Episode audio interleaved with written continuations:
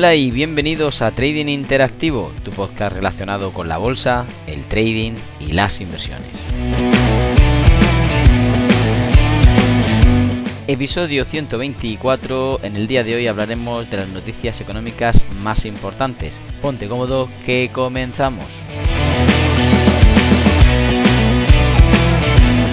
Muy buenos días a todos. Hacemos un repaso rápidamente de las cosas que hoy, eh, lunes 22, vamos a ir eh, escribiendo y cómo vamos a ir relatando y estructurando las referencias más importantes que tendremos durante la semana. En un día en el que vemos que Sabadell se cierra prácticamente a esas fusiones, pese a las esperanzas de, futuro de BVA, y que Telecom Italia se dispara hasta un 30% con respecto a la OPA del fondo americano, pues eh, bueno, vemos también un IBEX 35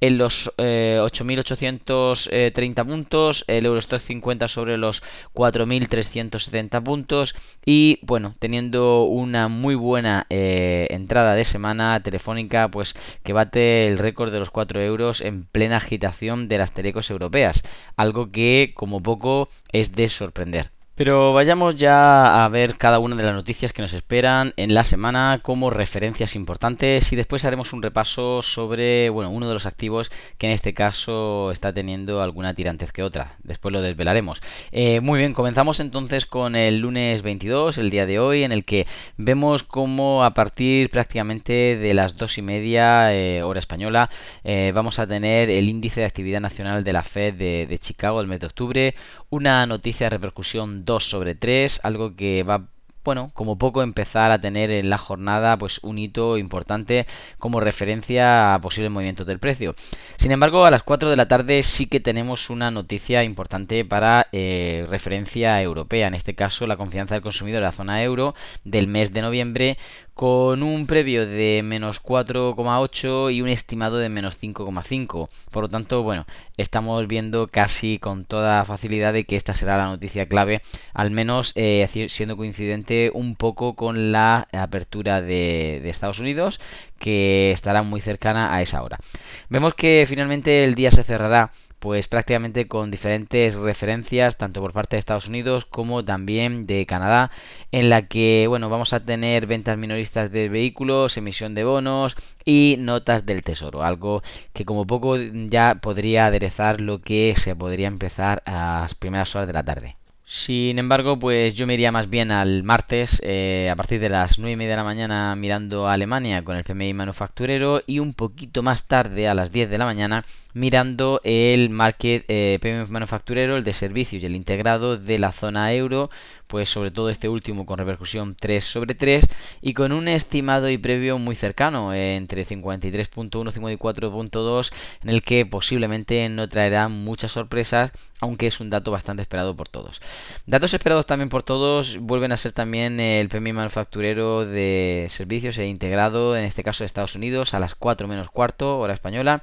y con ello pues podremos más o menos esperar eh, con ese tente en pie hasta el discurso del presidente Joe Biden, que bueno, ya sabéis que Joe Biden va prácticamente sobre la última hora de la tarde-noche aquí en España, va a tener una comparecencia por la cual pues bueno, después vamos a tener también algunas referencias sobre las reservas semanales de, de crudo en Estados Unidos y bueno, y por lo tanto se van a ir juntando dos noticias que pueden tener bastante calado para preparar entonces un miércoles bastante movido desde la madrugada ya que desde esa hora, a partir de las 2 aproximadamente, hoy 3 de la madrugada, Tendremos sendas noticias en cuanto a decisión de tipos de interés y la política monetaria de Nueva Zelanda y por lo tanto pues obviamente repercusión directa sobre la propia moneda. Para mí la referencia importante vendría luego sobre las 10 eh, de la mañana en cuanto bueno a ese clima de negocio y valoración actual además de las expectativas en este caso por parte de Alemania y muy vinculado a ello también a las 10 de la mañana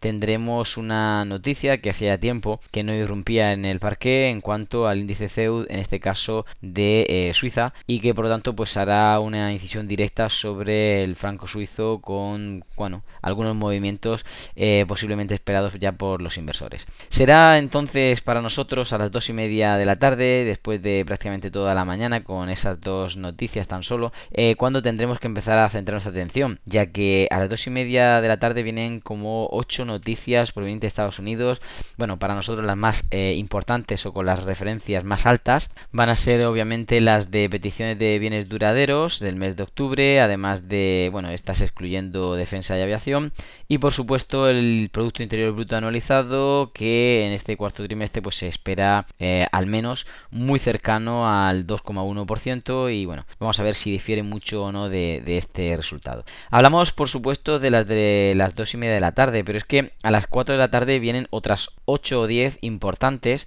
en base también eh, obviamente a, ver cómo se mueve Estados Unidos. Con respecto al sentimiento del consumidor de la Universidad de Michigan, el bueno, el índice de precios subyacente al consumo, también hablaremos de los precios del, gasto y sobre todo las ventas de viviendas nuevas eh, que por supuesto todos estos datos previos a lo que sería ya la próxima semana al Thanksgiving pues eh, bueno no solamente son necesarios sino también ya muy esperados por toda la audiencia estadounidense. Con ello pues terminaríamos el miércoles. Sabéis que hay una última noticia a las 8 de la tarde las minutas de la FOM que aunque indican una repercusión 3 sobre 3 como es un informe y podría estar dilatándose incluso un par de horitas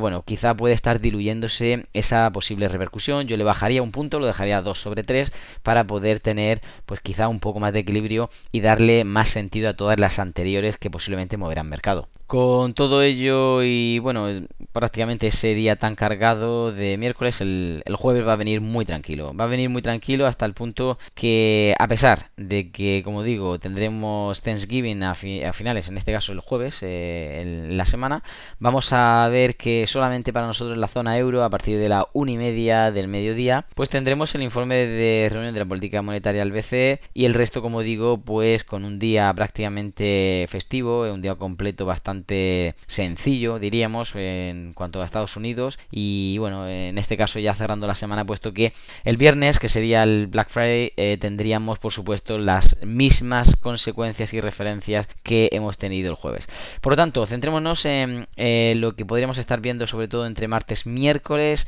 El miércoles el día más cargado, el día posiblemente pues casi anticipando lo que sería un cierre de semana eh, bueno, en algunos momentos podría haber una volatilidad extrema que hay que tener controlada. Miremos de fondo mucho de lo que anteriormente ya tenemos como información para obviamente proyectar sobre los nuevos datos que nos puedan aportar. Pasamos ahora a hacer un repaso sobre uno de los activos, como decíamos, que creo bastante interesantes a la hora de, bueno, cara a Navidad por supuesto, y a la hora de plantear un nuevo comienzo de año. Y es que por un lado pues tenemos que Japón eh, estudia la propuesta Estados Unidos sobre atacar el precio del petróleo y bueno, por ello vamos a hablar en este caso de, del petróleo para eh, atar ciertos precios. De hecho, pues en este caso las reservas que tienen de combustible y obviamente ese movimiento al alza, pues obviamente en todo este último año que ha tenido el activo están eh, dando pie a que, bueno, como poco, aunque haya habido unas últimas eh, caídas en,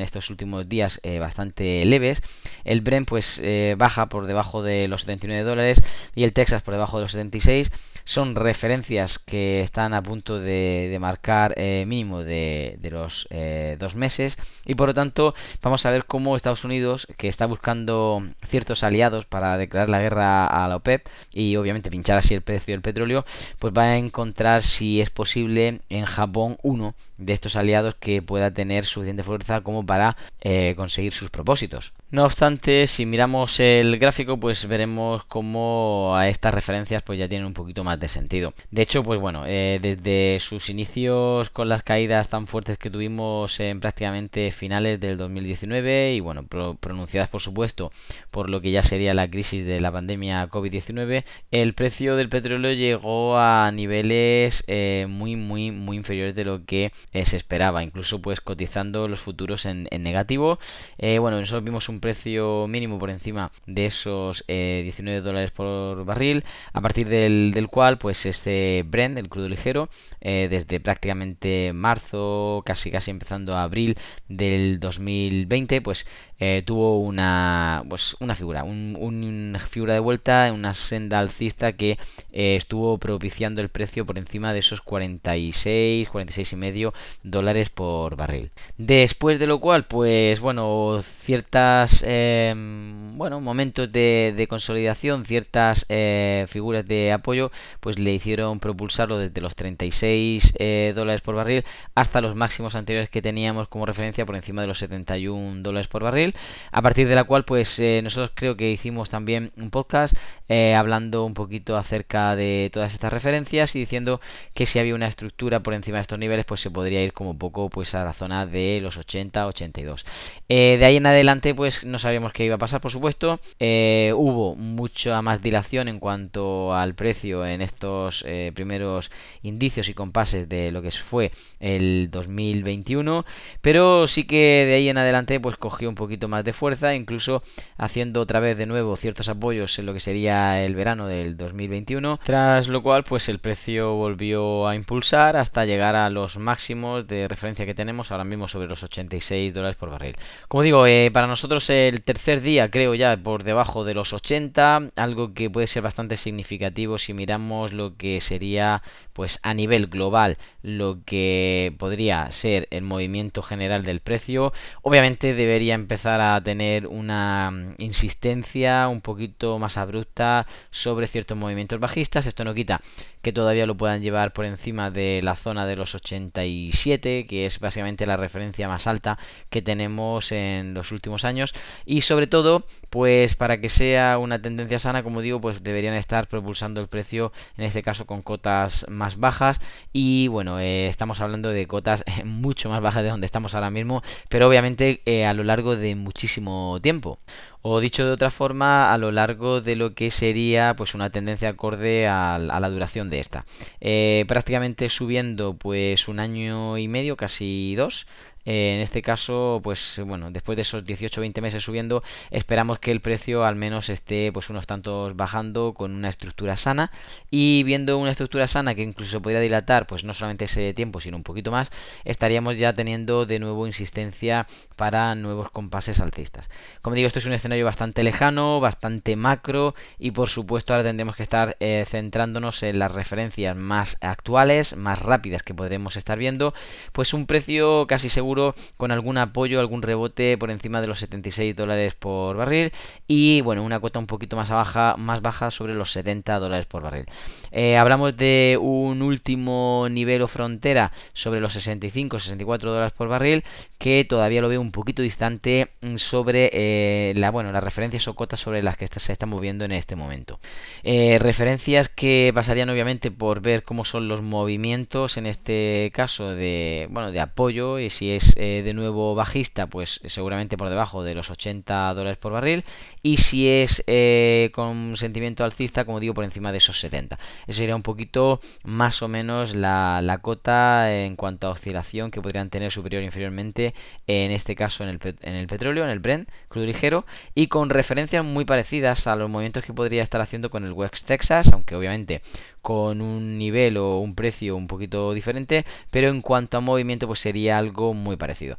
Eh, ¿Por qué contamos todo esto? Pues para que tengáis un poquito más de idea, tengáis referencias sobre cómo situaros y cómo eh, de alguna forma estáis viendo el precio acomodarse en estos entornos si es que tenéis intención todavía de subiros a él o si queréis de nuevo pues eh, insistirle en lo que sería la macro pues esperar a que haya de nuevo un giro con intención y fuerza alta muy bien, pues hasta aquí las referencias que tenemos para el día de hoy, las noticias obviamente que queríamos comentar y sobre todo pues este breve análisis del petróleo. Esperamos que tengáis una muy buena semana de trading, se despide de todos ustedes Rubén López.